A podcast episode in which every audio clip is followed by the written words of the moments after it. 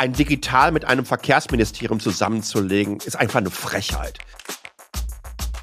Das zeigt doch, dass sich dem jeweiligen Ressort mit all dieser Arroganz zu meinen, ich könnte beides zusammenlegen, nicht genug Aufmerksamkeit schenke. Und vor allen Dingen auch nicht die Priorität, die jedes einzelne dieser Ressorts verdient hätte.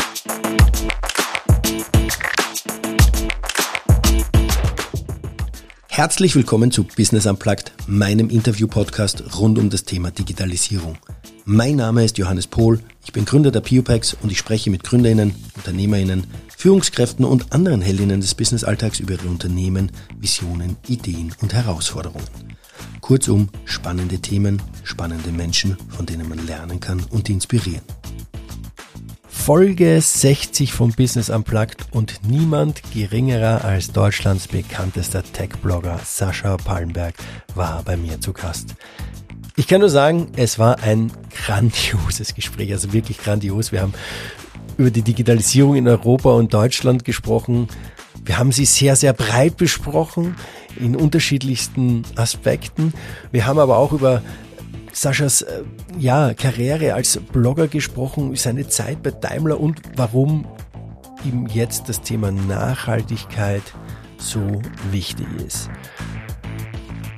An der Stelle, lieber Sascha, herzlichen Dank nochmal, dass du zum Jubiläum zu Gast warst und diese Folge so phänomenal werden hast lassen. Und für alle, die zuhören, hört euch an, ihr werdet begeistert sein. Viel Spaß damit. Lieber Sascha, herzlich willkommen zu Business Unplugged. Ich freue mich, dass du mein Gast in der 60. Folge bist vom Podcast. Hallihallo und liebe Grüße hinüber nach Asien. Vielen, vielen Dank, Johannes. Das ist ja fast die Jubiläumsausgabe. Ne? Ist richtig, ist super. Deswegen freue ich mich um, um, umso mehr, dass ich das mit dir ähm, äh, begehen darf. Äh, du, Sascha, du bist ja so ein Tech-Geek, ein Technologie, ja, affiner Mensch und genau die Leute und auch Mercedes-Fans, die wissen wahrscheinlich, wer du bist und die, die auch auf LinkedIn unterwegs sind. Ich würde dich aber gerne kurz vorstellen für die ZuhörerInnen, mhm. die dich nicht kennen oder die der Name Sascha Pallenberg nicht sagt. Du bist einer der bekanntesten oder wenn nicht sogar der bekannteste deutsche Tech-Blogger und auch Consultant in dem Bereich. Du bist seit mehr als 20 Jahren in dem Bereich nämlich tätig auch. Zwischen 2010 und 2013 wurdest du auch viermal zum global einflussreichsten Journalisten und Blogger im Bereich Mobile Computing gewählt. 2016 auch gleich mal den goldenen Blog erhalten und zum äh, Blogger des Jahres in Deutschland gekürt. Also hier nochmal ganz klar ähm, eine Blogger-Ikone, sage ich mal, mit der ich heute sprechen darf. Äh, du hast äh, 2012 auch äh, den Tech-Blog Mobile Geeks gegründet und bis 2016 mhm. betrieben. Warum nur bis 2016? Jetzt kommt der Link zu den Mercedes-Fans, die ich äh, vorher äh, irgendwie erwähnt habe. Du bist nämlich dann Anfang 2017 in die Unternehmenskommunikation der Daimler AG gewechselt und hast dort mhm. bis 2000, Anfang 2021 ähm, als Head of Digital Transformation für die Change-Prozesse äh, gerade gestanden oder hast die vorangetrieben. Und danach ging es 2021 zur Aware-Plattform, also Deutschlands erste Nachhaltigkeitsplattform, bei der du jetzt Chief Awareness Officer bist.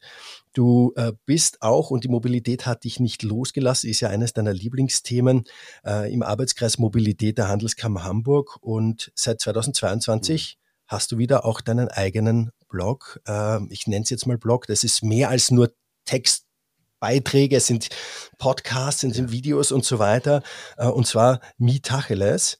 Ähm, mhm. in dem du, und so schreibst du ja nicht nur über Tech- und Netzkultur schreibst, sondern dieses selbst durchlebst und dann auch berichtest davon. Also dass wir die Leute dann wirklich auch das ähm, äh, ja, äh, live quasi miterleben von dir.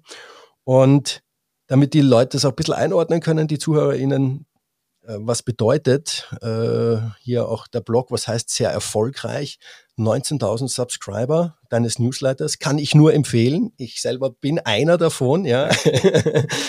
und er freut mich immer wieder da hineinzuschmökern. Und du bist äh, da mit deinem äh, Newsletter quasi unter den Top 10 sogar in Deutschland und auch dein Podcast Mitacheles, äh, bei dem du über diverseste Dinge sprichst, ähm, sei es jetzt über Android und iOS-Themen bis hin zur IAA äh, ist auch regelmäßig in den Top 3 der deutschsprachigen Tech-News-Charts. Krasser Lebenslauf. Krasse Sachen, die du gemacht hast. Oh, wow.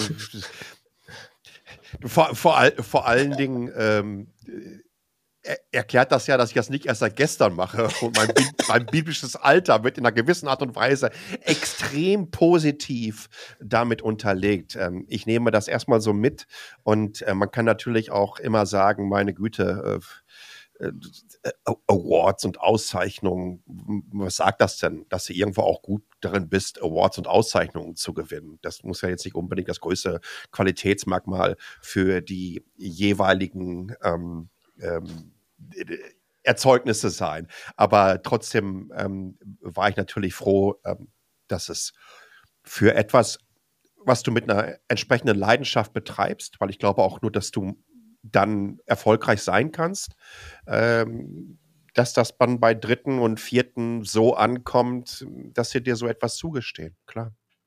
Das schon, das tut schon gut. Weil du Leidenschaft gerade erwähnst, das kam ja auch äh, vor in einem Interview, den, das du ähm, geführt hast mit dem Trend- und Zukunftsforscher Matthias Horks, der ähm, mhm. da auch zum Thema Technologie gesagt hat, es geht ein bisschen zu langsam alles, aber es funktioniert aber auch nur, wenn eine gewisse Sexiness da ist und auch äh, Begeisterung und mhm. Leidenschaft mhm. da ist. Ist das eigentlich so dein, deine Aufgabe, die du siehst? Ich meine, es, ist, es macht natürlich Spaß, ja. ja. dann ist es. Äh, Anders kann das nicht funktionieren, vor allen Dingen glaube ich nicht so in so einem Business.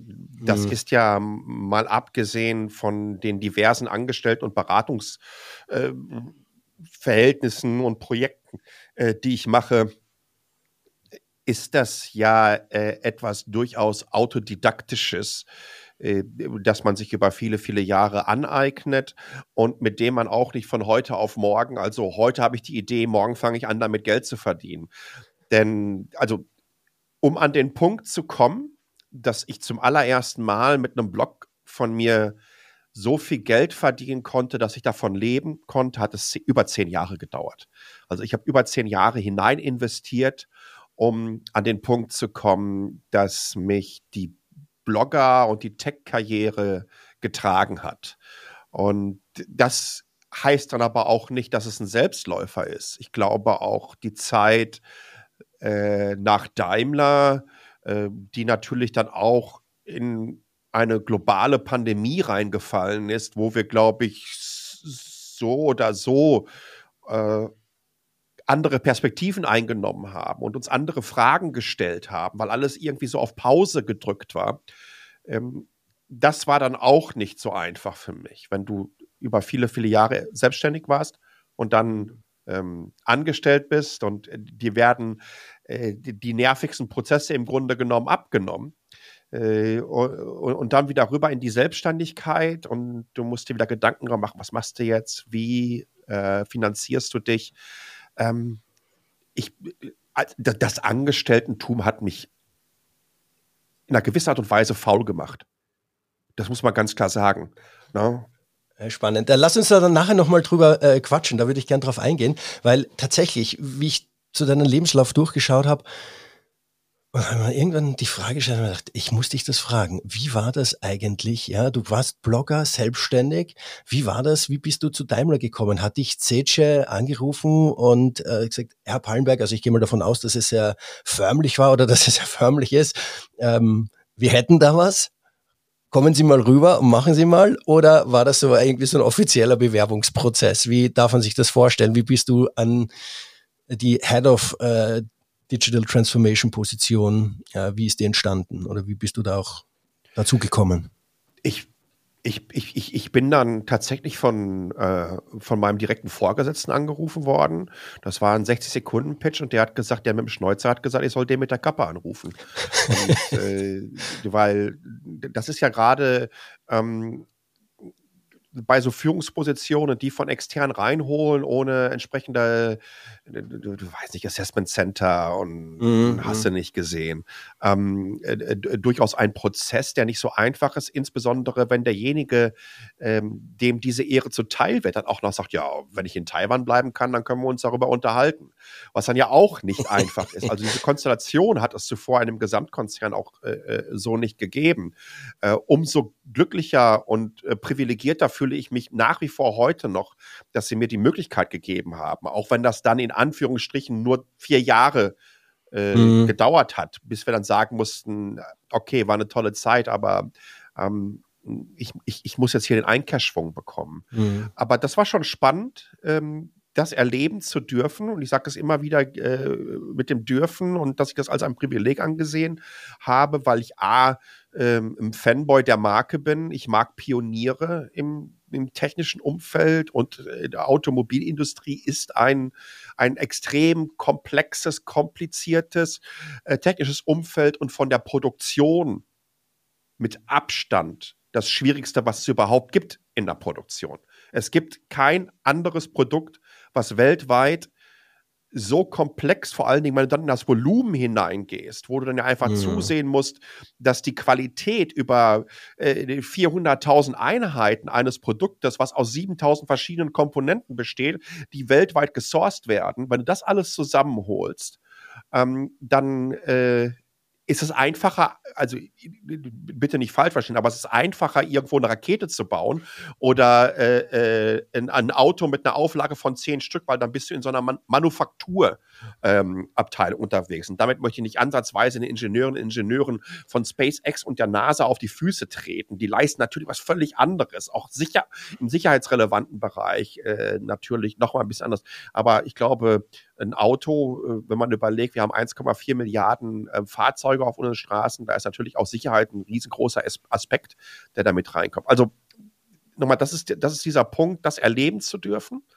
ähm, und zu sehen, wie das hinter den Kulissen ausschaut. Vor allen Dingen aber natürlich, wie in so einem großen Konzern ähm, kommunikative Prozesse. Äh, das wäre meine nächste Frage. Das, das, das wäre so meine nächste Frage. Also du kommst ja aus der Selbstständigkeit in einem Konzern, ja, zigtausend Leute. Und wir wissen mhm. alle, wie es im Konzern abläuft. Du hast doch noch dieses ganze äh, Unternehmenskultur und politische Gehacke, also nicht falsch verstehen, ja. Äh, aber ja. man muss politisch äh, der, die richtigen Knöpfchen drücken. Wie war das für dich? Wie, wie, wie bist du da aufgeschlagen? ist, glaube ich, schon ein, auch ein gewisser Aufschlag, ne? Also ich, ich bin ja entsprechend vorbereitet da reingekommen, mal abgesehen von den Erfahrungen, ähm, die ich bezüglich des Aufbaus von Formaten, von, ähm, von Plattformen, die Art und Weise, wie man die verschiedensten digitalen Distributionskanäle nutzt, wann man sie nutzt, ähm, wie man sie bespielt ähm, und äh, das dann auch noch mit einem Budget, was letztendlich eine, das bei uns, bei Mobile Geeks war ja komplett durch Bootstrapping, ja. Also wir, mhm. wir, wir haben da jetzt nicht irgendwie, äh, kam dann ein VC an, sagte, hier sind äh, 5 Millionen, macht mal. Sondern das hat sich alles entwickelt. Alles ist wieder selber in die Company reingegangen und dann haben wir die Möglichkeit gehabt zu wachsen, bis Mobile Geeks dann irgendwann mal 14 Angestellte hatte, äh, bis ich gegangen bin. Und ähm, wenn du A, diese Erfahrung mitnimmst und äh, zwischen dem ersten Anruf äh, und der Entscheidung, das machen zu können, vergingen so etwa zwei Monate. Also im August 2016 habe ich gesagt, ja, das können wir machen. Bis ich dann äh, im Februar 2017 aufgeschlagen bin, habe ich die Zeit natürlich A genutzt, ähm, Mobile Geeks möglichst auf, auf, auf die Beine zu stellen, wo ich davon ausgegangen bin, dass die Plattform überleben kann. Und B, ähm, mich komplett, und das meine ich wirklich komplett und umfangreich, in alles hineinzuknien. In, das hört sich jetzt so ein, so, so ein bisschen too much an, mit alles, ja, weil äh, so ein Konzern wie Daimler, inklusive der verschiedensten Marken, Daimler AG gibt es ja in der Form nicht mehr, ähm, hat natürlich wahnsinnig viel Inhalt digital produziert. Aber ich habe diese sechs Monate genutzt, um wirklich alles aufzusaugen, was irgendwie ging. Ähm, mir Notizen dazu gemacht und bin dann am Tag eins dahin gekommen, habe gesagt, ich, also bin mit einer Attitüde dahin gekommen, in der ich sagte, ich kann das Ding dann hier in 48 Stunden umkrempeln. Ähm, dass das völlig anders mittel- und langfristig aufgestellt wird und ganz andere Zahlen im Digitalen erzeugen wird. Nach 48 Stunden habe ich mir gedacht, scheiße, bist du. Also eine, eine, eine gewisse äh, Form der Motivation ist wichtig, ja, aber nach 48 Stunden habe ich nur gedacht, oh scheiße, da hast du dir aber jetzt wirklich was aufgehalst. Äh, ja, man, man, muss auch nochmal die, die, die, diese, diese naive Motivation äh, halte ich immer für extrem wichtig. Äh, wie anders sonst sollst du an extrem komplexe Herau äh, Aufgaben herangehen, als nicht zu sagen, weißt du was, so viele coole Ideen, das wird so Bock machen, wir schaffen das, das wird so cool werden. Und das, was dann auf dich zukommt, das kann natürlich Step by Step hier und da demotivierend sein. Aber das ist dann halt die Herausforderung, äh, die man meistern muss.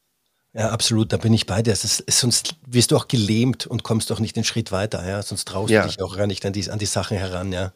Das ist, äh, ja, zu Tode gefurchten ist auch gestorben, ne? Also, das ist genau das. Ja, äh, ja ähm, du hast äh, dann, äh, oder ich sage jetzt mal, da diese, die Transformation, diesen Change begleitet ähm, und hast ja da auch ähm, Mercedes oder Daimler nach ähm, etliche Jahre da äh, nach vorne getrieben und äh, deinen, deinen Schäuferl dazu beigetragen.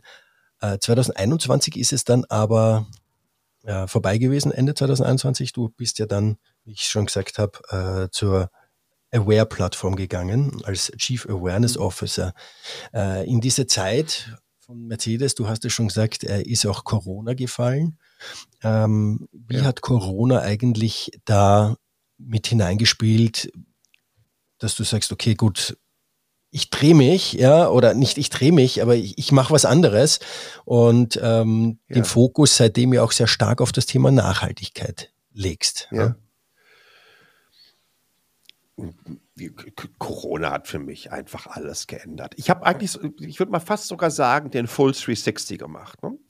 Also, dass ähm, de, der Sascha mit 16 oder 17 in all seinem Idealismus, ähm, der sich ähm, viele Dinge nicht hätte vorstellen können, der seit einigen Jahren Bescheid wusste über den damals hat man es noch Treibhauseffekt genannt und den Klimawandel und sehr engagiert war äh, bei diesem Thema, der sich nicht hätte vorstellen können, 20 Jahre lang einem Jet-Set-Business zu frönen, ähm, in einer großen Company zu arbeiten, mit eigentlich im Tech-Bereich so allen großen Marken über viele, viele Jahre zusammenzuarbeiten. Ähm, der hätte sich damals wirklich äh, sehr, sehr stark gegen diese Idee gesträubt. Ähm, dann fand diese, diese Entwicklung und, und, und dieses Erwachsenwerdens äh, und der, der, der, der Findungsprozess äh, der, des persönlichen Purposes statt und des Weges, den man äh, karrieretechnisch für sich einschlägt. Und der ging dann einfach immer weiter und immer weiter nach vorne, weil letztendlich ich dann auch competitive war, von meinem Naturell her generell und, und, und, und, und diesen, diesen Wettbewerb und die Herausforderungen, äh, die dieser mit sich bringt, immer dankend angenommen habe, wirklich dankend. Äh, also für mich war das eigentlich wie immer wie eine, wie eine, wie eine Art von Wirtschaftssimulation. Ja? Musst einfach besser sein als die anderen, dann kannst du dich dann platzieren. Du musst nicht größer, sein, du musst nicht ähm, äh, mehr Budget haben und mehr äh, Women and Manpower. Du musst einfach besser sein und ein bisschen smarter sein und Dinge schneller umsetzen. Nach Taiwan 2019, ich bin 2006 in die USA gezogen, dann 2009 nach Taiwan. Warum habe ich das gemacht? Weil halt hier niemand von der Tech-Szene war, die international berichtet haben. Ja, das waren alles nur Local Outlets, die hier waren und dann habe ich meine Sachen gepackt für zwei Wochen, habe mir hier ein Hotel genommen, habe nach sieben Tagen eine Wohnung gehabt, habe gesagt, so, ich werde jetzt aus Taiwan berichten und dadurch habe ich einen Vorteil gehabt gegenüber allen komplett gegenüber allen. Und wenn ein Spiegel und eine Welt und, und eine Zeit und, und, was weiß ich nicht für eine Redaktion sich FAZ sich gedacht haben, ey, wir müssen auch auf der Consumer Electronics Show sein, ja, dann waren die da mit ein oder zwei Leuten und wir waren aber schon mit zehn oder zwölf Leuten da weil wir wussten, dass wir dieses Thema ganz, ganz anders belegen können. Und wir zum Teil durch die Freiheiten die uns die selbstgebaute Plattform auch gegeben hat, äh, ganz, ganz andere Möglichkeiten hatten. Also dieses kontinuierliche ähm, Grenzen ausprobieren, ähm, schneller zu sein, als andere äh, Dinge schneller umzusetzen. Wenn du dir heute, heute Tech also ich, ich, ich, möchte jetzt nicht meine eigene Laudatio schreiben, aber es gibt so ein paar Punkte, die schreibe ich mir komplett hier aufs Hemd drauf und die lasse ich mir auch von keinem anderen klauen. Ne, also wenn du dir zum Beispiel anschaust, vielleicht mal von Heise abgesehen, weil Heise Autos gab es einfach auch schon seit vielen, vielen Jahren. Aber die Art und Weise, wie heute ähm, Tech-Blogs äh, über Autos berichten, über Smart Home, ähm, aber auch über Streaming-Dienste, Unterhaltungsangebote und so weiter. Da hat Mobile Geeks als erstes mit angefangen, die ganzen Sachen, also Tech breiter aufzumachen und ähm, Industrie- und plattformübergreifend versuchen, Schnittmengen zu beackern. Ich glaube, das haben wir sehr, sehr gut gemacht.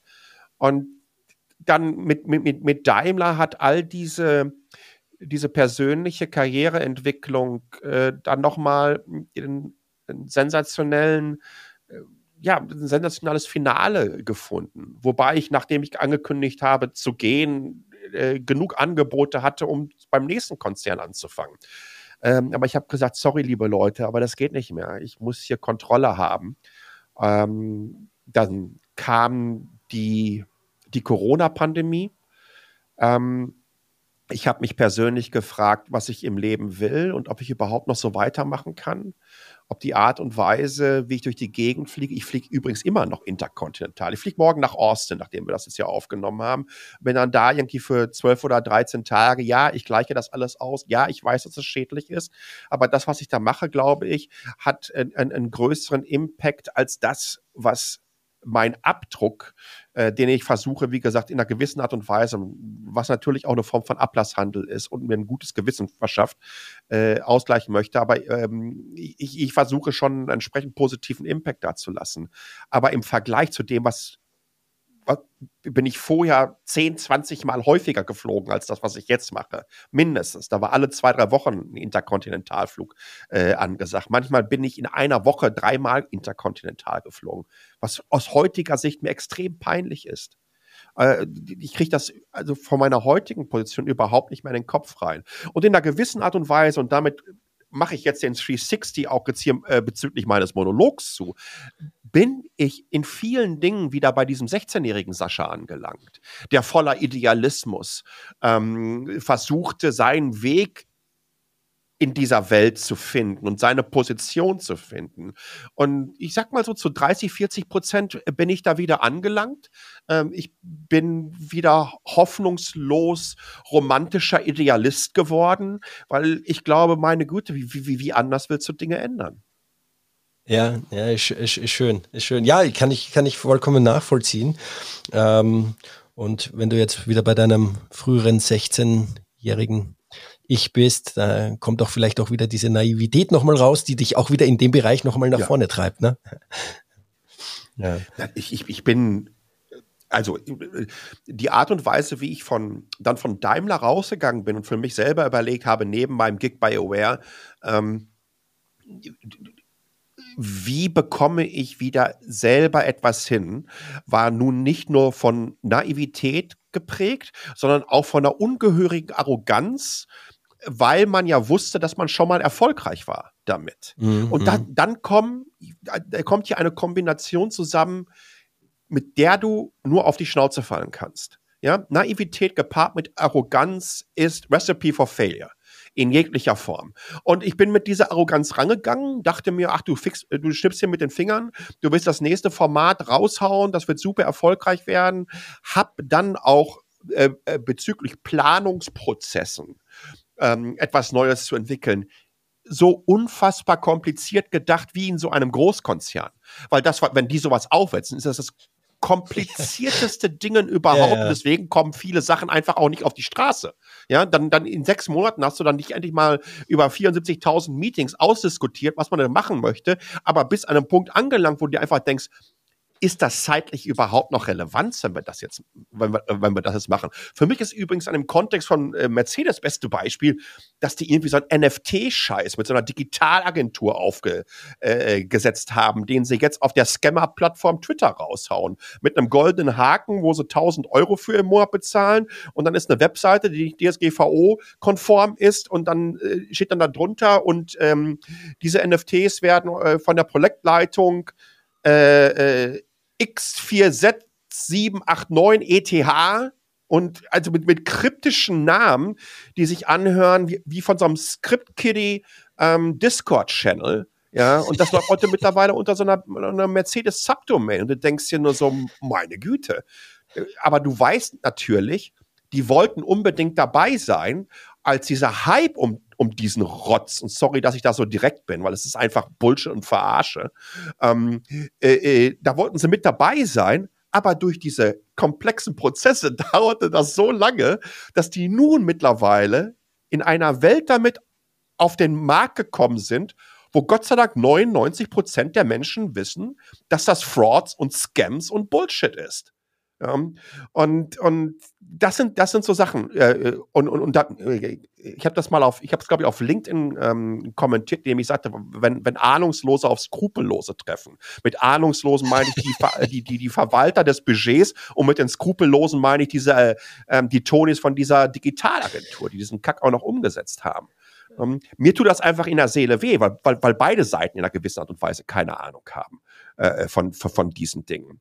Äh, aber es passiert einfach immer wieder. Und, ne, und, und du kommst einfach mit diesen, mit diesen Strukturen, mit diesen Prozessen raus, gehst wieder in die Selbstständigkeit und denkst so, raffst aber gar nicht mehr, dass du ja jetzt hier in der Einzelkämpferabteilung wieder unterwegs bist und natürlich aufgrund dessen gar nicht das so umsetzen kannst. Und da habe ich dann, das ist dann halt diese Paarung von Naivität und Arroganz äh, gewesen. Wäre es nur die Naivität gewesen, dann hätte ich einfach losgelegt, ja, und etwas ganz, ganz Simples gemacht. Wie ich das zum Beispiel mit Metacheles mache. Metacheles ist das Format, ist zwar geplant gewesen über viele, viele Monate, aber die Geschichte ist somit das Simpelste, was ich je gemacht habe, ja. Und das musste ich wieder lernen. Ja, spannend. Schön zu hören. Das ist wirklich, äh, ich finde es auch sehr schön, wie du so emotional wirst. Aber wie genau auf den Punkt. Äh, also, weil es mich einfach auch noch ärgert, ne? weil ich daran, weil ich da dranhänge. Ja, Wäre ich im Konzern ich gewesen, hätte ich denen gesagt, bitte arbeitet mit so einem Schrott nicht zusammen. Ja, lasst ja, euch hier nicht verarschen und über den Tisch ziehen, weil ich ja gar nicht wissen will, was, was das gekostet hat. Das, will man oft nicht wissen, das ist richtig. Ja, aber du hast gerade was ganz, ganz was Spannendes gesagt. Ähm, Konzern, komplexe Prozesse, kompliziert alles, äh, mhm. äh, verhindert den Fortschritt und die sind jetzt auf den Markt gekommen, wo eigentlich alles schon durch ist äh, und die Leute eigentlich wissen, ja. äh, was gespielt hat. Ähm, du bist ja nicht nur in dem, in, also man kriegt es ja schon mit irgendwer. Du sprichst über NFT, du sprichst über äh, Mobilität, du sprichst über dies und jenes. Du bist und hast auch gesagt, Mobile Geeks, ihr habt euch einfach extrem breit aufgestellt. Ja, jetzt würde ich gerne mal den versuchen, den Bogen mit dir zu spannen und zu sagen, digitale Transformation. Du stehst ja auch für nachhaltige digitale Transformation. Wenn du dir das alles, mhm. also wenn ich mir das jetzt zusammenreime, was du bisher schon erzählt hast, kann ich mir vorstellen, wo wir dann irgendwo rauskommen. Aber wenn du dir das jetzt einmal auf Deutschland und auf Europa, ich nehme jetzt mal die beiden, äh, also das Land und äh, den Kontinent her, äh, beziehst, wo stehen wir da hinsichtlich digitaler Transformation aus deiner Sicht im Vergleich zu anderen? Hm.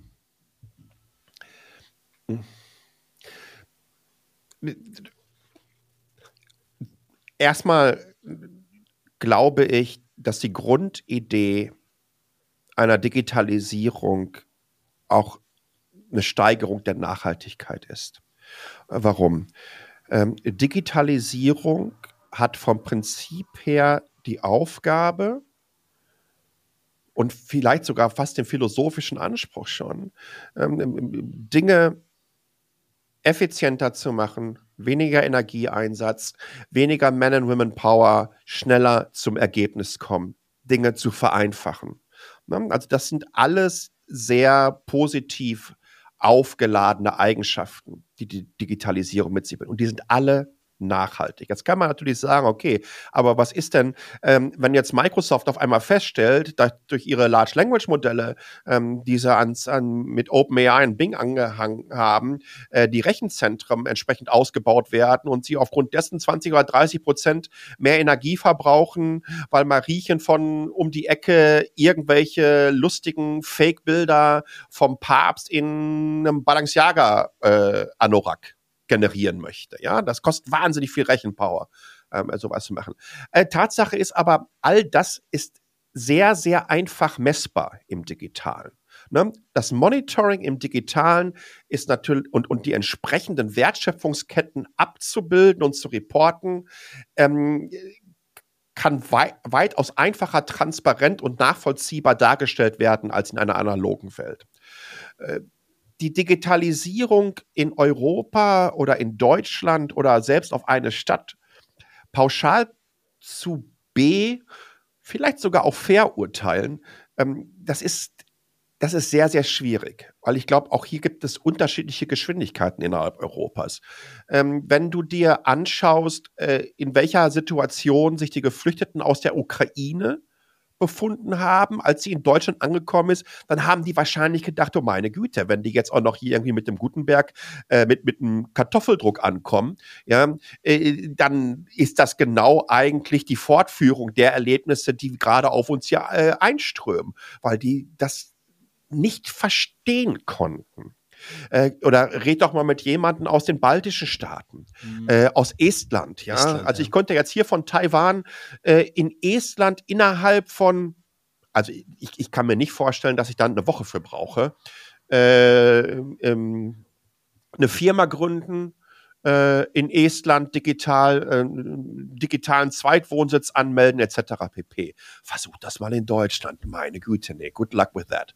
Ähm, es muss auch nicht alles digitalisiert werden. Also äh, nicht jeder Prozess wird durch eine Digitalisierung besser. Ich glaube, dass viele Dinge äh, erschwert werden dadurch, wenn es auch keinen menschlichen Kontakt mehr gibt, äh, auf dem Weg hin Lösungen zu finden. Aber wir haben in Deutschland und in Europa trotz dieser über 30 Jahre andauernden Wertegemeinschaft und in diesen 30 Jahren, dann rede ich vor allen Dingen darüber, wie durch Schengen-Abkommen dann auch Grenzen und so weiter äh, aufgegangen sind, äh, die Reisefreiheit, äh, die freie Wahl des Wohnsitzes und wo du arbeiten möchtest und so weiter. Das hat ja wahnsinnig viel gemacht mit uns. Aber leider gibt es ähm, gibt es immer noch so, so wenige Standards, äh, die länderübergreifend funktionieren.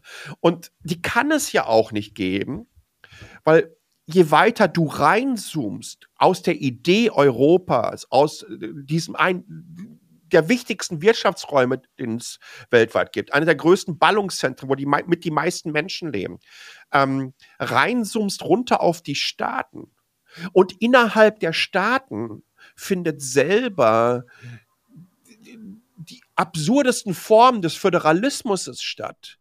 Ähm, da rede ich doch nicht mal irgendwie von 16 Bundesstaaten oder, oder äh, äh, Länder zu haben in Deutschland. Äh, ich glaube, das sensationellste sind zum Beispiel ähm, Verkehrsverbünde. Es gibt in Deutschland über 120 Tarif- und Verkehrsverbünde. Das Land leistet sich die Möglichkeit, 120 unterschiedliche Companies zu haben, die Menschen im ÖPNV von A nach B bringen werden. Das heißt, wir haben 120 verschiedene Gesellschaften, die unterschiedliche Uniformen, unterschiedliche Ausbildungen haben, die unterschiedliche Einkaufsmöglichkeiten beziehungsweise Prozesse haben, die unterschiedliche Designs haben, die mit unterschiedlichen Companies zusammenarbeiten und so weiter und so fort. Und dann wird das echt richtig, richtig schwierig, weil du denkst, wenn wir das im Kleinen runtergebrochen noch nicht so richtig hinbekommen. Im Jahre 2022 wurde das Gott sei Dank über das 9-Euro-Ticket zum allerersten Mal aufgebrochen. Und man hat eigentlich den, den, den schlimmsten Eintritt, diesen Tarifwirrwarr, erstmal weggehauen. Ne? Und jetzt mit dem Deutschland-Ticket ist man auf der nächsten Stufe. Und an dieser Stelle nochmal schöne Grüße an Volker Wissing, auch wenn er das jetzt nicht hören wird. Aber dass er sich dann nochmal stark positioniert hat, das Ding fortzusetzen, nachdem man schon die schlimmsten Befürchtungen hatte, das Ding muss bestehen bleiben. Aber das meine ich mit Digitalisierung. Wir haben zu viele Inselentwicklungen. Wir haben zu wenige Standards. Wir haben zu viele Menschen, die meinen, irgendetwas besser zu wissen. Und wir verkomplizieren das alles. Und Deutschland ist ein Meister, wenn es darum geht, etwas zu verkomplizieren. Äh, es gibt doch mal diesen schönen Satz, also wenn du ein Top-Steuerrecht-Anwalt wirst, dann musst du in Deutschland studieren. Ja, dann, oder dann musst du zumindest mal ein bisschen in Deutschland gearbeitet haben, weil irgendwie 80, 90 Prozent der globalen Steuerliteratur auf Deutsch geschrieben ist. Und das sagt eigentlich alles darüber aus. Das ist übrigens der Nachteil dessen, äh, was diese deutsche Mentalität mitbringt. Und das betrifft natürlich auch dann ähm, die digitale Transformation. Es gibt aber auch ganz, ganz viele Vorteile. Das heißt, daraus entstanden ist natürlich auch eine Mentalität des Perfektionismus. Und das heißt, im, im, im, im Engineering und im Product Development ähm, sind deutsche Firmen einfach weltweit und das industrieübergreifend sowas von führend und sowas von angesehen, dass es keine vergleichbare Marke wie Made in Germany gibt. Das unterschätzen wir leider auch oft äh, in, in der eigenen Blase, in der man sich in Deutschland befindet. Wir haben hier in Taipei sechs deutsche Reformhäuser. Steht drauf auf Deutsch deutsches Reformhaus, große Deutschlandflagge, verkauft wird dir Chinaöl, made in Germany, 30 Euro umgerechnet, die kleine, ja, was ist das, 0,1 äh, Liter äh, Pulle, 100 Milliliter Pulle. Ähm, ähm, du hast hier, wir, wir haben Zwillingmesser, wir haben Vorwerkstaub, also wir haben die ganzen diversen deutschen Küchenanbieter. Unter den deutschen Autos, 10% unter den deutschen Automarken ist unter dem taiwanischen Nummernschild nochmal ein deutsches Nummernschild drunter. Das finden die alles sensationell. Das gleiche hast du in Japan. Wenn du in Akihabara im Computerviertel gibt es Kaufhäuser, da werden die Durchsagen dann einfach auf Japanisch, auf Chinesisch, auf Englisch und auf Deutsch gemacht. Das muss man sich mal vorstellen. Kannst du dir vorstellen, dass im KDW mal irgendwann die Durchsagen auf Japanisch gemacht werden? Chinesisch vielleicht schon eher, ne, weil einfach entsprechend viele Touristen da sind. Aber das muss man begreifen, um zu verstehen, ähm, wie wir uns in den letzten 100 Jahren durch die industrielle Revolution 150 Jahren entwickelt haben, was in Deutschland für eine Mentalität und auch für ein Anspruchsdenken entstanden ist. Und wie das nun auf einmal auf eine Welt trifft, nämlich die Digitalisierung, die ganz andere Entwicklungszyklen hat, die viel, viel schneller sind, wo wir viel, viel schneller Hype-Cycles generieren, wo wir viel, viel schneller exponentiell steigen können, aber genauso exponentiell auch wieder fallen können, was auch für Deutsche extrem das Problem sind. Wir sind ja auch Weltmeister bei Versicherungen. Ne? Da sieht man auch diese Angst. Ne? Auch das ist ja, äh, trifft dann auch wieder auf dieses, ja, wir möchten aber ganz gerne ähm, berechenbar unterwegs sein. Ja? Deswegen haben wir wahnsinnig viele Versicherungen. Falls da was passieren sollte und so weiter, dann habe ich dann immer irgendwas. Das kommt alles auch zusammen. Unterschiedliche Geschwindigkeiten, unterschiedliche Entwicklungen. Und dann trifft das zum Beispiel, und deswegen habe ich dieses Beispiel Estland genannt, oder die Ukraine vergleichsbar, äh, vergleichsweise, und damit möchte ich jetzt nicht irgendwie historisch jemanden auf die Füße stellen, aber vergleichsweise junge Gesellschaften die da entstanden sind, die mit dem, mit dem Zusammenbruch der Sowjetunion sich vor 30 Jahren neu gefunden und neu positioniert haben, die natürlich auch nicht so groß sind, die nicht so auf eine riesengroße bestehende traditionelle Infrastruktur aufsetzen mussten, sondern sich sagen konnten, es gibt so viele Bereiche, wo wir mit einem weißen Blatt Papier anfangen konnten. Und diese Ergebnisse sehen wir da. Und ich glaube, das ist die größte Challenge, die wir überhaupt in Europa haben. Diese Angst, mit dem weißen Blatt Papier anzufangen, die Angst davor, alte Zöpfe abzuschneiden, die Angst davor, Fehler zu machen und vor allen Dingen dann in einer gewissen Art und Weise das Risiko, das wir benötigen, um einfach mal auch zu sagen, ach, weißt du was, das probieren wir jetzt mal. Und wenn es nicht funktioniert, hat es halt nicht funktioniert, aber wir nehmen diese Erfahrung mit. Also ich sehe Europa in so einer, das ist so eine Twilight Zone. Ja, das ist nicht, das ist nicht, das ist nicht, äh, äh das ist nicht Nacht, das ist aber auch nicht Tag. Ähm, das ist so Dämmerung, das ist irgendwie dazwischen und man, man, man, man die, die, Sonne kämpft noch so gegen den Mond, gegen den Aufgehenden. Ja, und äh, das ist so, äh, manchmal so ein bisschen schade, weil wir können das ja alles. Das meine ich wirklich so. Das, ist, das hat nichts mit Arroganz zu tun. Wir können das alles. Ja, es gibt in Europa ähm, mit die besten Forschungszentren ähm, zu künstlichen Intelligenz. Es gibt in Europa äh, tolle Entwicklungen, wenn es darum geht, ähm, Halbleitertechnologien aufzusetzen. Guck dir ein ASML an, guck dir ein NXP an, guck dir ein Infineon an, guck dir an, was wir im Großraum von Dresden im sogenannten, ich hasse dieses Wort, Saxony Valley, für, ein, für eine Erfolgsgeschichte geschrieben. Da sind mittlerweile 60.000 Arbeitsplätze entstanden, die im Jahr einen Umsatz in dieser Branche von über 14 Milliarden Euro generieren. Wir können das alles. Äh, aber es muss einfach mit ein bisschen mehr Standards, mit ein bisschen mehr Geschwindigkeit und vor allen Dingen mit ein bisschen mehr Selbstbewusstsein und Optimismus angegangen äh, werden. Und da habe ich immer Angst, dass es in Europa oft dann so lange hinausgezögert wird, bis auf Deutsch gesagt die Kacke am Dampfen ist. Ja, also wenn du wirklich ein Problem hast, wirklich in der Krise, auf einmal geht das alles schnell. Ich glaube, wir sind, wir sind Krisenbewältigungsweltmeister. Wenn, wenn es richtig rappelt, kommen wir zusammen, kriegen das auf die Kette. Ähm, ich, ich, hätte es lieber, wenn das dann äh, äh, mittel- und langfristig geplant ist, nicht so, ein, so eine Binäridee ist, wir gehen von 0 auf 1, ja, von heute auf morgen, sondern etwas ist, was dann einfach auch eine Übergangsphase hat, weil das ist so wichtig, um Menschen abzuholen, weil für viele, viele Menschen ist nämlich das basierend auf dieser traditionellen Konditionierung ähm, ist das ein Problem, wenn etwas zu schnell passiert. Ja, spannend. ich, ich habe ja, ähm, spannend dir zuzuhören. Und äh, ich bin da absolut bei dir. Und äh, was mich da aber nochmal interessieren würde, wie würdest du denn das angehen? Ich meine, alte Zöpfe abschneiden und so weiter. Ich, ich stoße da ins gleiche Horn wie du. Mhm. Sei es Digitalisierung, sei es auch selbst in meinen Projekten, wenn ich äh, immer bei meinen Kunden bin. Ich habe das Gefühl, dass Deutschland sich halt dann einfach politisch lähmt, weil ähm, die einzelne Zähler, äh, ähm, Wählerstimme dann mehr zählt als einmal, sag ich mal, das mittel- und langfristige ja. Wohl der Gesellschaft.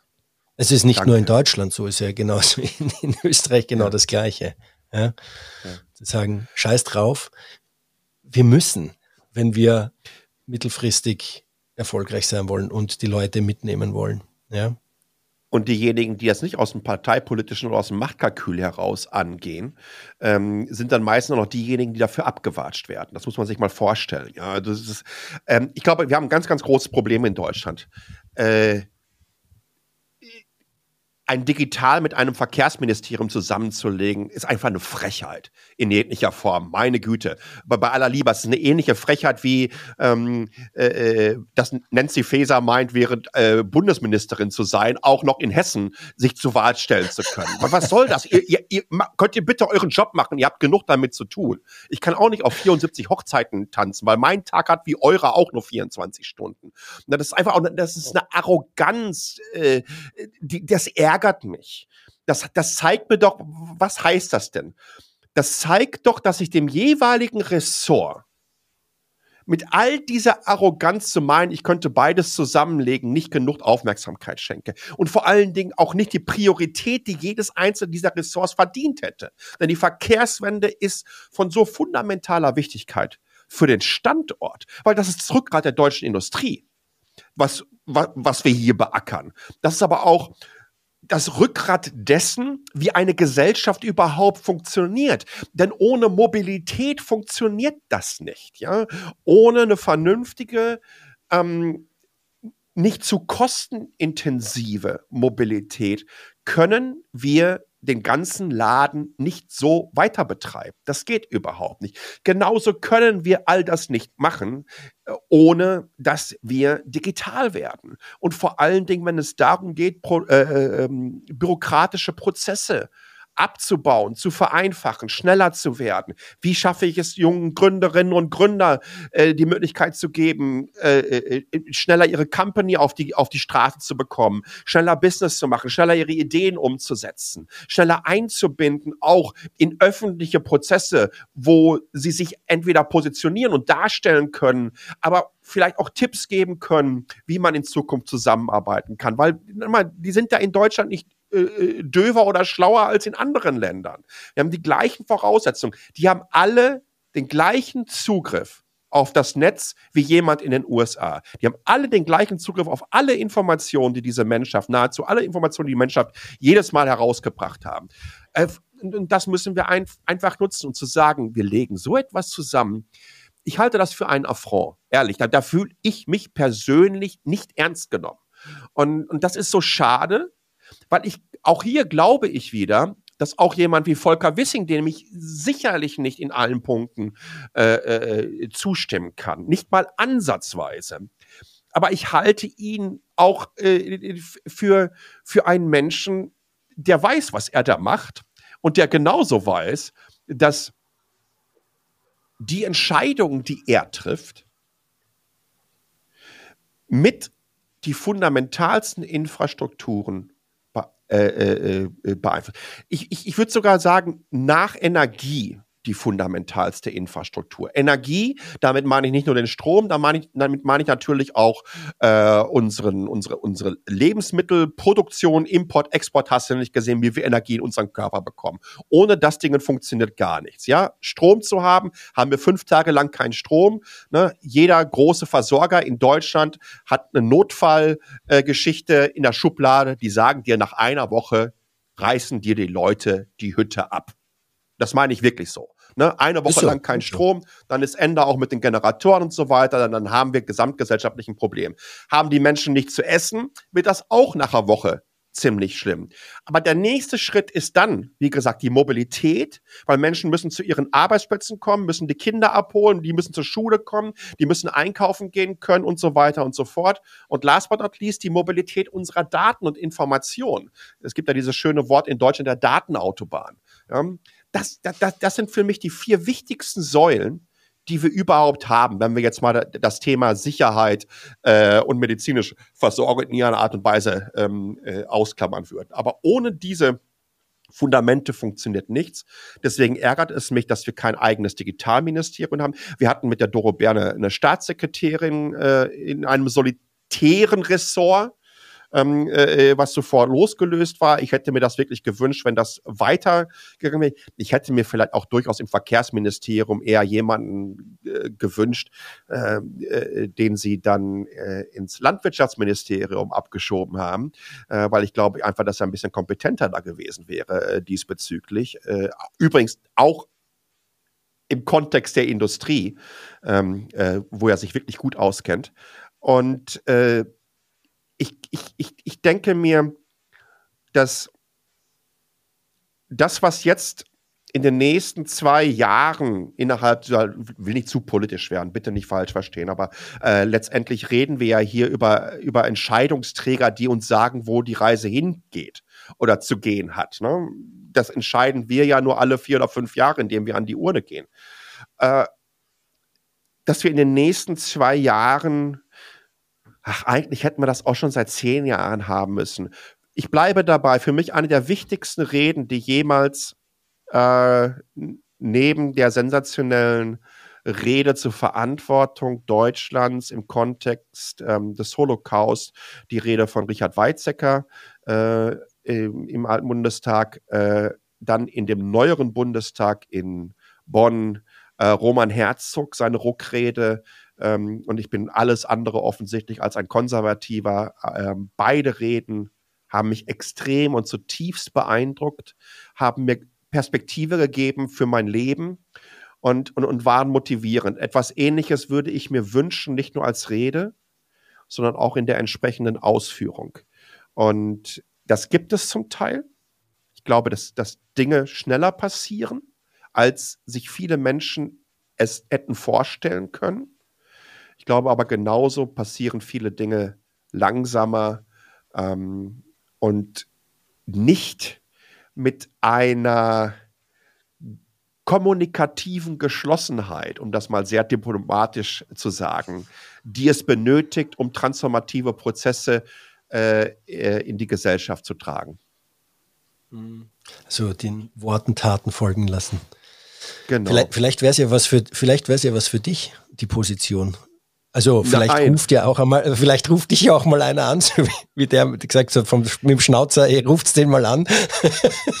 das, das, das geht überhaupt nicht. Ich habe zwar alle meine 130 Tweets gelöscht, seitdem Elon Musk da ist, aber ich glaube, irgendjemand, dem ich mal auf die Füße getreten habe, der wird Screenshots von irgendwelchen Tweets von mir gehabt haben, die ich morgens um 4 Uhr hier im Irish Pub oder so rausgehauen habe. Und äh, das würde mir dann komplett auf die Füße fallen. Ich, ich kann also, äh, die, die, die, die Politik ist für mich leider keine Option. Äh, beratenderweise durchaus. Da gibt's Gott sei Dank genug ähm, äh, mit mit denen man sehr, sehr offene und ehrliche Gespräche führen äh, kann und konnte. Und damit meine ich das wirklich quer über alle politischen Spektren, die mit ihren Füßen auf der demokratischen, freiheitlichen Grundordnung äh, der Bundesrepublik stehen. Also da gibt's also wirklich, wirklich dann nur eine Ausnahme im Parlament, mit denen du es nicht machen kannst. Aber alle anderen waren immer wirklich sehr, sehr offen äh, äh, dafür und hatten immer ein offenes Ohr gehabt. Äh, und, und, und auch das äh, war schön zu sehen ähm, und, und, und erleben zu dürfen. Ich glaube, dass wir, ähm, dass wir den Job der Politikerin und des Politikers häufig nicht genug wertschätzen ähm, und häufig pauschalisieren aufgrund der Erfahrung mit dem Verhalten von Ausnahmen. Und äh, das, ist, das ist leider manchmal ein bisschen schade, weil es braucht gute Politikerinnen und Politiker in Deutschland. Wir brauchen auch vernünftigen Nachwuchs, die dann ganz einfach die nächsten Generationen durch die Herausforderungen äh, führen, von denen wir nicht weniger bekommen werden. Hm. Ja, also es ist natürlich auch schwierig. Ich kann das vollkommen nachvollziehen, wenn du sagst, nee, ist nichts für mich, meine Tweets. Vor allem auch, wenn einem und man merkt es ja so schön, dir liegt ja auch das Herz auf der Zunge, ja. Und du, ja, ich habe komplett verloren. Einfach, ja. die, die, die, die, erste, die erste Pressekonferenz, da wird die Bildzeitung am nächsten Tag auf DIN A0 als Starschnitt gedruckt. Das kannst du mal, das kannst du mal sein lassen. Aber versuch es wert. Will ich schon mal nutzen. Das, das, das sind ja, auch so Sachen, die auch, auch im Konzern extrem schwierig waren. Ne? Also die Daimler-Zeit hat mich diplomatisch geschult. Das ist wirklich so. Glaube ich, ähm, glaube ich. Das hat richtig gut, und du musst vor allen Dingen auch überlegen, ich war gerade drei Monate da, äh, da stand in Untertürkheim die Staatsanwaltschaft bezüglich des Dieselskandals vor der Tür. Ja, da habe ich ja nicht für unterschrieben gehabt, dass ich dann die nächsten dreieinhalb Jahre in einer Krisenkommunikation unterwegs bin. Aber es hat mir, und, und im ersten Moment dachte ich mir so, ach du Scheiße, nee. Mhm. Das heißt, wofür hast du denn jetzt hier unterschrieben? In der Retrospektive war das ein Glücksfall, um zu lernen. Um zu lernen, wie du mit solchen Situationen umgehst. Wie dann welche Prozesse in Gang gesetzt werden.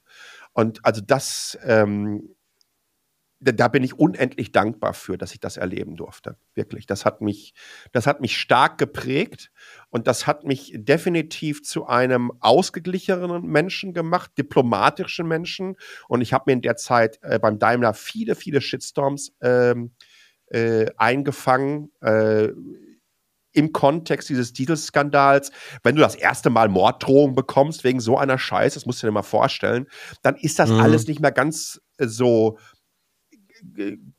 ja, ganz so lustig, äh, zumal du ja nicht dann irgendwie unter Tony Maroni 456Y mit einem Fake-Foto äh, präsent warst, sondern jeder wusste, wann, wo bin ich irgendwo, dann ist das, äh, dann ist das wirklich schwierig, aber das hat mich wirklich, das hat mich wirklich geprägt.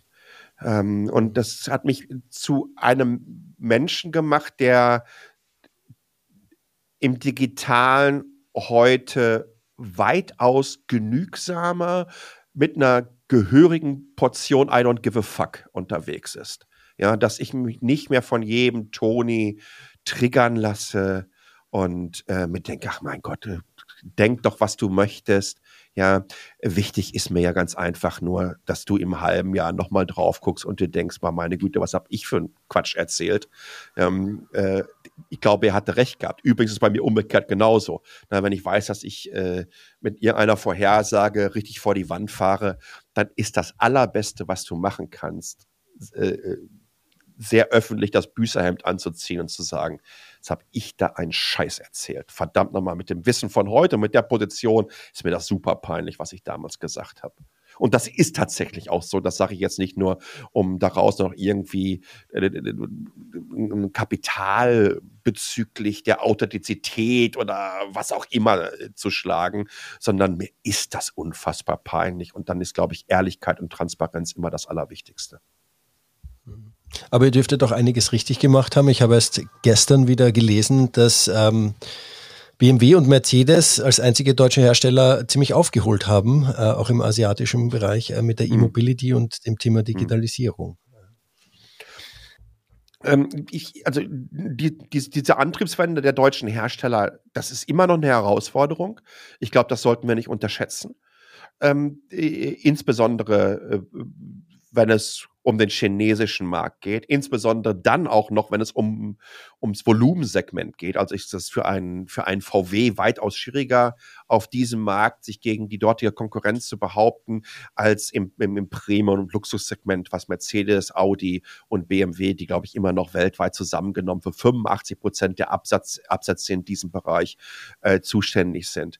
Äh, es gibt aber das muss man wirklich so sagen. Ich, also ich habe ich hab auch wirklich auch bei mir auf der Seite oft Rents rausgehauen und gesagt, hör mal, das Design finde ich grottenschlecht. Das sieht aus, als hätte ich das designt. Und das, da, da muss man auch ehrlich sein. Aber ich glaube, dass ähm, technologisch ähm, auch bezüglich ähm, der Vielfalt des Produktangebotes ähm, und des Begreifens wie Software, wie wichtig Software äh, für die Marken sein wird in der Zukunft, ähm, dass man da die richtigen Entscheidungen getroffen hat, sowohl bei BMW, sowohl bei Mercedes, sowohl bei Audi. Richtig offensichtlich wird das aber markenübergreifend, ich denke Mitte dieses Jahrzehnts, 2025. Es gab jetzt auf der letzten IAA, um da noch kurz auszuholen, die ersten Vorboten. Also was du gesehen hast, ähm, ähm, äh, neuen Audi äh, Q6 e-tron basiert auf dieser neuen Plattform, die wirklich extrem also digital gedacht wurde. Das sind keine, keine Prozesse, die man aus irgendwelchen äh, äh, Hybrid-Entwicklungen, wo man Verbrenner und, und, und batterieelektrisch äh, so parallel äh, entwickelt hat, um dann auch noch plattformübergreifend viele, viele Komponenten nutzen zu können, auf dem gleichen Band herstellen zu lassen und so weiter. Ähm, genauso wie mit der neuen Klasse von BMW, genauso wie mit dem CLA-Konzept äh, von Mercedes, ähm, aber natürlich auch VW, äh, elektrischen Golf GTI, das ist die ID2-Plattform, äh, wo VW sein 25.000 Euro ähm, Volumensegment äh, äh, zeigen wird, also für den europäischen Markt, weil ein ID3 kostet in China, ich glaube, 15.000 oder 18.000 oder 15.000 Euro nur noch, äh, geht das dann los, den sie in Shanghai produzieren, ich glaube, in Shanghai produzieren sie den, ja. Ähm, aber äh, das sind Fahrzeuge, die ganz anders konzeptioniert wurden. Wir werden hier Reichweiten erleben. Ich finde es heute schon nervig, wenn dir jemand was von Reichweitenängsten erzählen will. aber da werden wir Reichweiten erleben, die irgendwie so im Bereich 700, 800 Kilometer äh, liegen werden. Die Dinger werden in 10 Minuten äh, 300 Kilometer oder 200 Kilometer aufladen können, ja, und äh, die werden mit so unfassbar vielen Features ausgestattet sein, mit einer Upgradability über viele, viele Jahre, dass die Fahrzeuge besser werden. Tesla hat das ganz, ganz wunderbar davor gemacht. Also ich, ich glaube, dass die wirklich gut aufgestellt sind, aber die Herausforderung gibt es. Da gibt es mehr Player. Auf der IAA waren so knappe 20 chinesische Hersteller. Bei mhm. aller Liebe, lass da mal drei oder vier von nach Europa kommen. Dann ist das schon viel. Ja, ich glaube eher, das sind dann höchstens zwei, äh, äh die eine Rolle spielen können. Und eine Rolle spielen können ist es im Moment eher einer und das ist ja BYD und selbst da sind die Absätze immer noch sehr überschaubar. Mhm.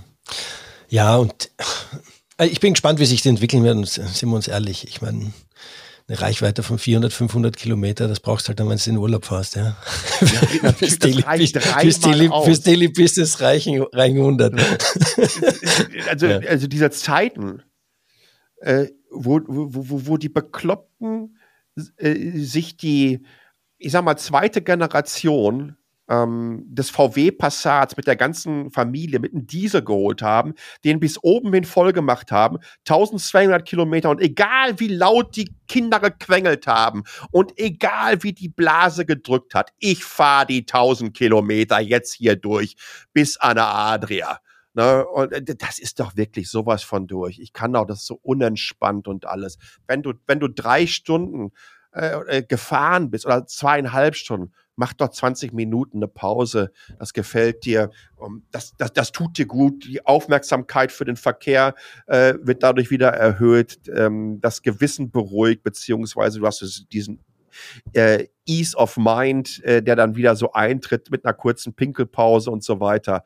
Also ähm, ich halte diese Diskussion, diese Reichweitendiskussion ist die letzte, ist aber wirklich die aller, allerletzte Feste, die die Verbrennerabteilung versucht zu verteidigen, obwohl ja, ja. Äh, während sie oben noch auf dem Zinn versuchen, die nicht mehr zündenden Argumente runterzuschmeißen, haben die sich alle schon unter dem Burggraben darunter äh, durchgegraben und stehen mitten in der Burg drin. Ja, ja. Ah, äh, schön dir zuzuhören, Sascha. Sie gefällt mir. Ähm, so, wir haben jetzt wirklich quer durch die Bank, also von über deinen berufliches ja, also Leben gequatscht und, und, und, und auch das, das Thema digitale Transformation in Deutschland ausführlich, glaube ich, beackert.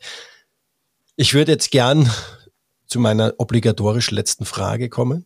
Mhm. Und zwar ist die und lautet, äh, stelle ich allen, die zu mir in den Podcast kommen, drei Learnings, die du hast, die du dem ZuhörerInnen mitgeben möchtest, drei Learnings privater Natur oder auch beruflicher Natur. It's up to you.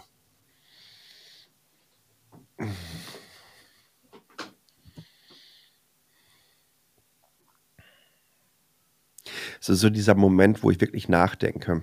Hm. Alles andere ist leider dann auch oft die Verbindung zwischen Hirn und Zunge zu kurz. Ab und zu wünsche ich mal, dass es ein bisschen. Deswegen ist, ist, ist dann Schreiben auch besser. Ne? Also zu den Fingerkuppen, das dauert länger.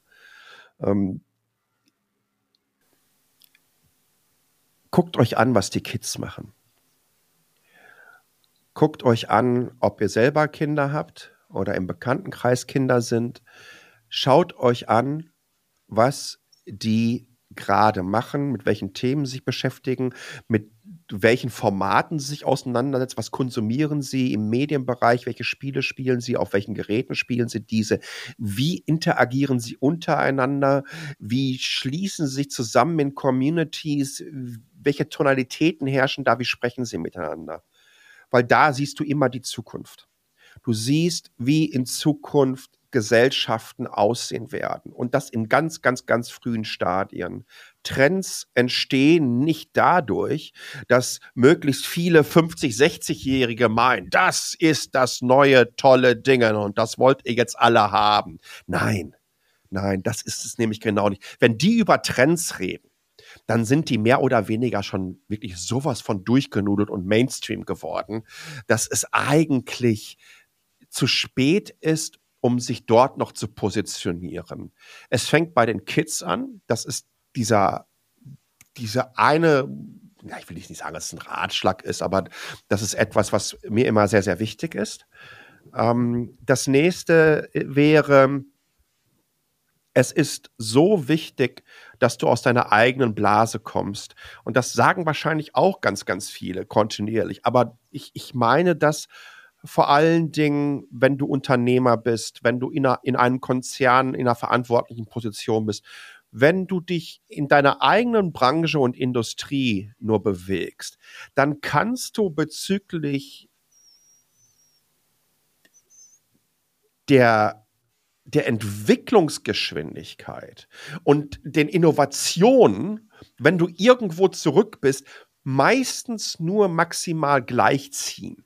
Ja, wenn einer äh, äh, Reifen entwickelt hat, die am allerbesten mit orangefarbenen und blau getupferten Felgen aussehen, wenn du das jetzt auch machst und denkst, wow, dann bin ich genauso geil unterwegs. Richtig, dann bist du aber auch nur genauso geil unterwegs. Wenn du aber die Möglichkeit hast, zum Beispiel zu sehen,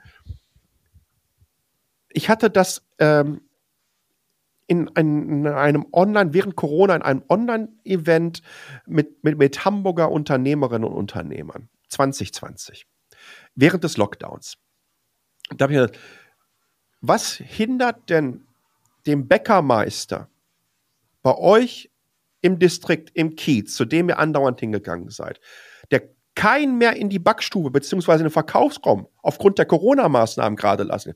Was hindert ihn denn daran, eine WhatsApp-Gruppe aufzumachen, vorne vor seinem Laden QR-Code hinzupacken, zu sagen, Boff, scan das Ding ab, bist du in der WhatsApp-Gruppe, kannst direkt bei mir bestellen, bezahlen tust du per PayPal und wir bringen dir dann entsprechend das Produkt direkt vor deine Haustür und liefern es da ab.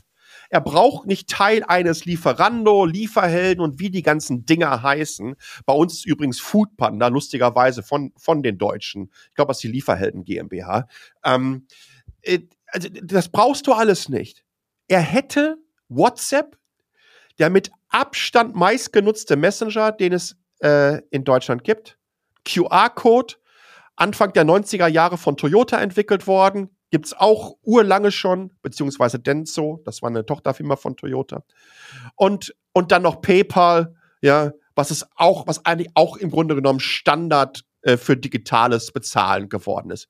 Das hätte der zusammengepasst. Das sind alles Entwicklungen und Services, die außerhalb seines Bäckerhandwerks stattgefunden haben. Und weißt du, was passiert wäre? Hätte der Erste das gemacht, der hätte sich dumm und dämlich nicht nur gebacken, aber auch verdient damit, weil das der Einzige war, der es angeboten hätte. Und das sind so manchmal diese kleinen, ich würde nicht sagen Innovationssprünge, aber das hat eine ganze Menge mit, mit smartem Unternehmertum zu tun. Die, die, diese Weitsicht zu haben, zu reagieren, nicht so kompliziert zu denken und einfach Dinge mit bestehenden Prozessen umzusetzen und dadurch, dass man das kombiniert, auch in einer gewissen Art und Weise etwas Neues zu schaffen. Du musst nicht jeden Scheiß komplett neu entwickeln, ja. Such dir die Dinge aus, die du nicht kannst. Nimm es von den Besten, die es am besten können, die am meisten akzeptiert sind und dann implementierst du das in deine Prozesse hinein und schaffst damit ganz einfach in Bezug auf Service und Usability äh, im Grunde genommen fast schon ein neues Produkt, also potenziell zumindest. Und das kann oft viel, viel einfacher sein, als man denkt. Wir denken zu oft zu kompliziert. Tatsächlich, und dann, dann dadurch wird es ganz paradox, tatsächlich ist Einfachdenken weitaus komplizierter, als kompliziert zu denken. Ja? Also da, alles reinzupacken. Sachen wegzulassen, und, ne? Genau, genau. Dinge wegzulassen, äh, zu limitieren, äh, zu minimalisieren, das ist schwierig. Vor allen Dingen, wenn das Endergebnis dann auch noch äh, nutzbar, effizient und erfolgreich sein muss. Kids und außerhalb eurer Blase gucken. Wobei das dann ja eigentlich auch in einer gewissen Art und Weise die Kids mit einbezieht. So, das waren jetzt zwei Learnings. Ich, äh, ich, äh, wenn du kein drittes hast, dann lasse ich es dir nicht. Oder du hast vielleicht in der Zwischenzeit schon was niedergeschrieben. Ähm, das dritte wäre, ja, Reisen, Reisen, Reisen. Das bedeutet vor allen Dingen, dass du dich mit anderen Mentalitäten, mit anderen Kulturkreisen auseinandersetzt und das verändert Perspektiven. Vor allen Dingen erweitert es den Horizont. Nichts ist schöner, als Stereotypen und Vorurteile abzubauen.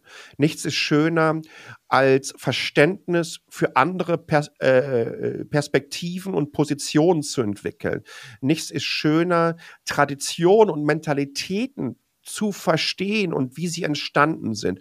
Und nichts ist obendrauf schöner, wenn man dann auch noch feststellt, wie viel wir gemeinsam haben. Und deswegen ist, glaube ich, so weiter kann ich nicht rauszoomen, weil für, fürs, äh, für, für, für, für das globale,